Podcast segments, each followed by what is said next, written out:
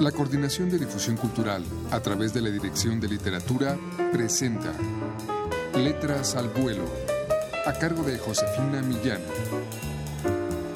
Amigos, muy buenas tardes. Emiliano Monge es politólogo y escritor. Nació en la Ciudad de México en 1978. Él es uno de los autores que integran el número 3 de Crónica, la colección de este género que edita la Dirección de Literatura de la UNAM. Vamos a escuchar a continuación un fragmento de Saber dar gracias.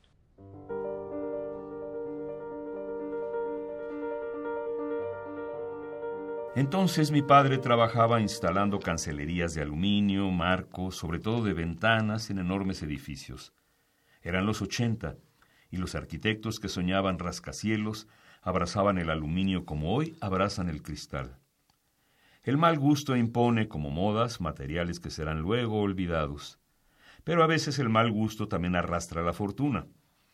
Uno de los clientes de mi padre era patrocinador de la Copa Mundial de Fútbol de 1986, quizá la última en la que atestiguáramos un fútbol espectacular. Por eso un día sobre la mesa de madera del comedor, una mesa que aún conservo, apareció una pila de boletos. Lo que sentí ante ese atadito de papeles es difícil de explicar. Mi corazón se aceleró, el tiempo dejó de transcurrir y el oxígeno en aquella pequeña habitación no quiso saber más de mis pulmones. Fue la primera vez que me asfixió una emoción, la primera que la alegría me llevó a deambular sobre el desmayo. Para nosotros, a quienes el mundial nos resultaba un privilegio, aún televisado en blanco y negro, con apenas el sonido que escupía una bocina que imitaba un interfón y una señal que dependía de los humores de los gatos que vivían en nuestro techo, Contar de pronto con entradas al estadio, con pases a las canchas, era lo más cercano que se podía estar del frenesí. Y eso que un par de años antes, celebrando un gol de último minuto en un Chivas contra América, mi padre le rompió a mi madre una costilla al abrazarla, levantarla y cargarla en el aire celebrando a voz en cuello. Y eso que el año anterior mi hermano mayor había sido seleccionado como portero para las fuerzas básicas del América.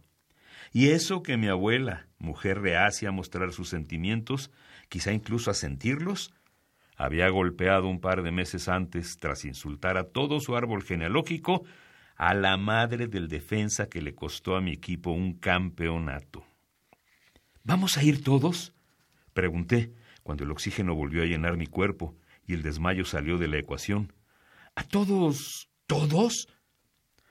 Al que queramos, respondió mi padre abanicando el aire con los boletos y un gesto que no le había visto antes. En ese instante intervino la cordura. No, no, no, no. Solo si los dejan en la escuela. Cortó mi madre. Durante la primaria, ella guardaba la esperanza de que sus hijos consiguieran aprender lo suficiente. Así también son las épocas. El tiempo que se cree esencial varía de década en década y en los ochenta este transcurría entre los seis y los doce años. ¿Qué escuela ni qué escuela? reviró mi padre, aferrándose a una valentía que hasta entonces tampoco le había visto. Vamos a ir a todos y cada uno, los que sean aquí en el DF y los de Puebla, los de Querétaro y Toluca. Al escucharlo, mis hermanos y yo estallamos de alegría, aunque rehuimos, por supuesto, las miradas de mamá, que como lazos nos buscaban. No les digas mentiras. Soltó entonces nuestra madre. ¿Para qué quieres engañarlos? Arremetió, alcanzando con el lazo de su lengua los rincones donde estábamos y destrozando el frenesí. ¿Por qué tienen que mezclar siempre el fútbol y sus mentiras?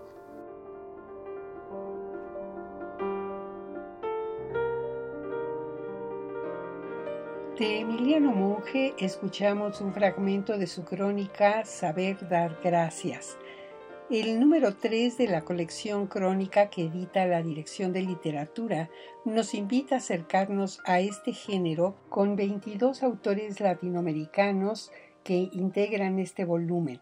Ustedes pueden adquirirlo en todas las librerías universitarias o llamando al 56 22 6202. Muchas gracias amigos por su atención.